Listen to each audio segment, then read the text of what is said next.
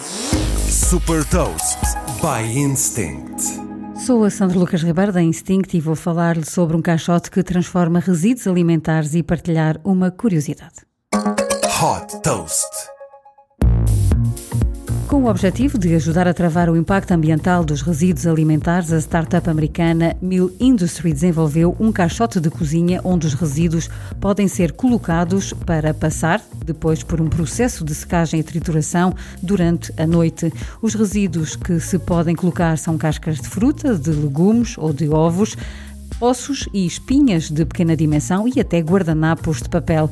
Quando o caixote está cheio, os resíduos já triturados são enviados para a mil, onde são transformados em ração para animais para vender a agricultores. O caixote está conectado a uma aplicação que indica a estimativa de tempo para terminar o processo de secagem e trituração. Através da aplicação é também possível agendar uma recolha, descobrir um dos pontos de entrega e confirmar que resíduos podem ser enviados para o caixote. A solução da Mil está disponível através de uma subscrição de 33 dólares por mês, que inclui o caixote e o serviço de recolha. A startup americana já captou 100 milhões de dólares e tem como investidores a Google Ventures e o fundo Breakthrough Energy Ventures.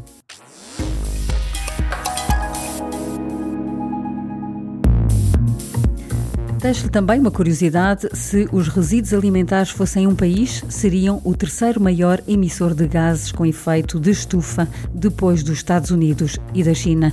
Saiba mais sobre inovação e nova economia em supertoast.pt.